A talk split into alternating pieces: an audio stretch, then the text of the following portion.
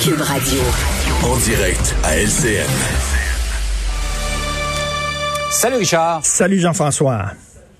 Alors, ça devait être la cimenterie de l'avenir, plus respectueuse, plus verte, plus respectueuse de l'environnement, la cimenterie mécaniste en Gaspésie. finalement, on se rend compte que c'est en voie de devenir le plus gros pollueur au Québec. Pourquoi est-ce qu'on a autorisé un projet comme celui-là? Ben oui, écoute, grâce à mon équipe de recherchistes extraordinaires, j'ai mis la main sur un vidéo qui nous montre la discussion entre le patron de McGuinness et le, le ministre de l'Environnement de l'époque. Mais je peux pas te la montrer, la vidéo, malheureusement, j'ai pas les droits. Il va falloir que je te joue.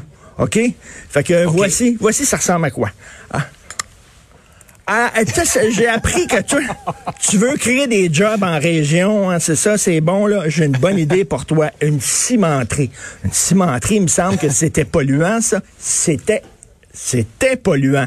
Mais avec la cimenterie méganiste, tu vois, nous autres, ce qu'on fait, c'est qu'on on capte l'air pollué ambiant, ça tourne dans nos turbines, puis on rejette de l'air pur à 110 monsieur.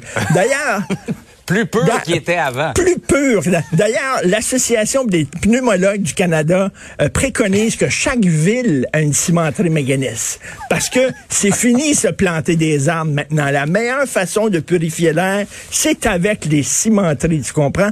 Regarde, j'ai tous les plans ici là, de la cimenterie. C'est fantastique. Tout est là. Alors, mais mon ami, j'ai un petit problème par contre, le BAP tu sais que le BAP, ça prend du temps, ça coûte de l'argent. Si tu pouvais être un, être blood, puis nous permettre de court-circuiter le BAP, t'as rien qu'à regarder les documents.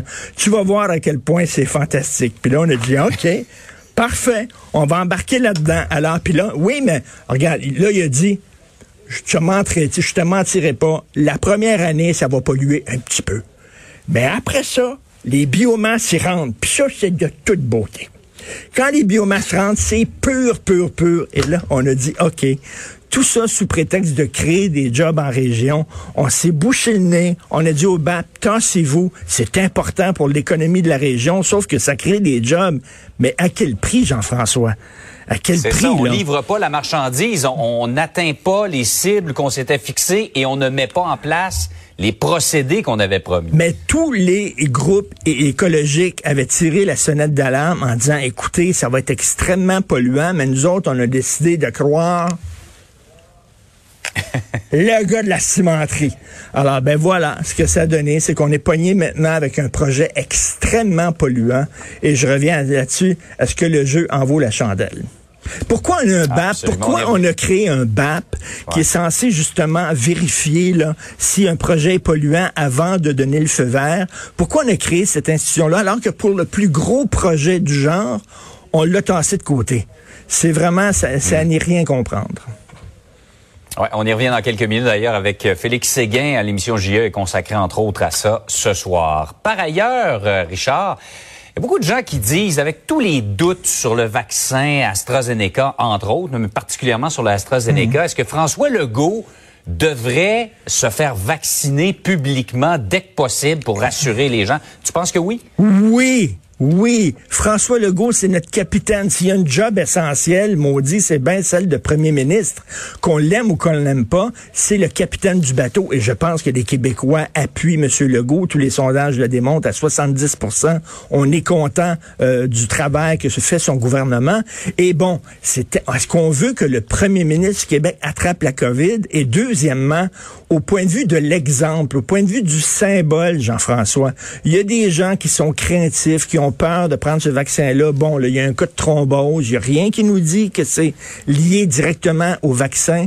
Mais il y a des gens qui sont craintifs. Imaginez le symbole. Rappelle-toi, Jean-François, qu'on a vu la première fois François Legault porter le masque. C'était fort, là. Ça, ça fessait, ça cognait. Mm-hmm. On le voyait dans le corridor qui arrivait. Oh, le premier ministre a un masque. Et avant même qu'il parle, on savait ce qu'il nous disait. Il faut porter le masque. Donc, ne serait-ce qu'au point de vue... Puis là, il y a des gens qui vont chialer en disant, là, il est en train de nous faire le coup de Claude Dubois pendant la H1N1. Ouais. il passe ben, devant tout le monde. est défendu. Il a, donné cette, cette raison-là en conférence de presse. Il n'a pas nommé Claude Dubois, mais il a dit un certain chanteur. ben oui. on dirait qu'il a peur de, de, de passer pour ça. Ben, c'est certain qu'il y a des gens qui vont chialer De toute façon, s'il ne se fait pas vacciner, les gens vont dire, ah, c'est parce qu'il a peur du vaccin. Et s'il se fait vacciner, on va dire, ben oui, il a passé devant tout le monde. À un moment donné, les médias sociaux, les gens qui ont pas de vie, là, qui écrivent des messages à 3 heures du matin, tout nus dans le sous-sol avec un sac de Doritos entre les cuisses, on s'en fout. On s'en fout totalement de ce qu'ils pensent eux autres. Il faut que le premier ministre y aille. Puis je pense que la majorité des Québécois vont comprendre l'importance du geste. Et euh, bon, il y a tout le temps des gens qui vont chialer. Tu le sais, Jean-François. Faut, euh, faut les laisser chialer.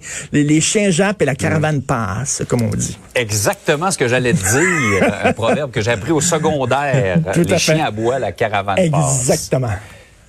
Bonne journée. Richard, on te laisse finir ton cigare. Bonne journée.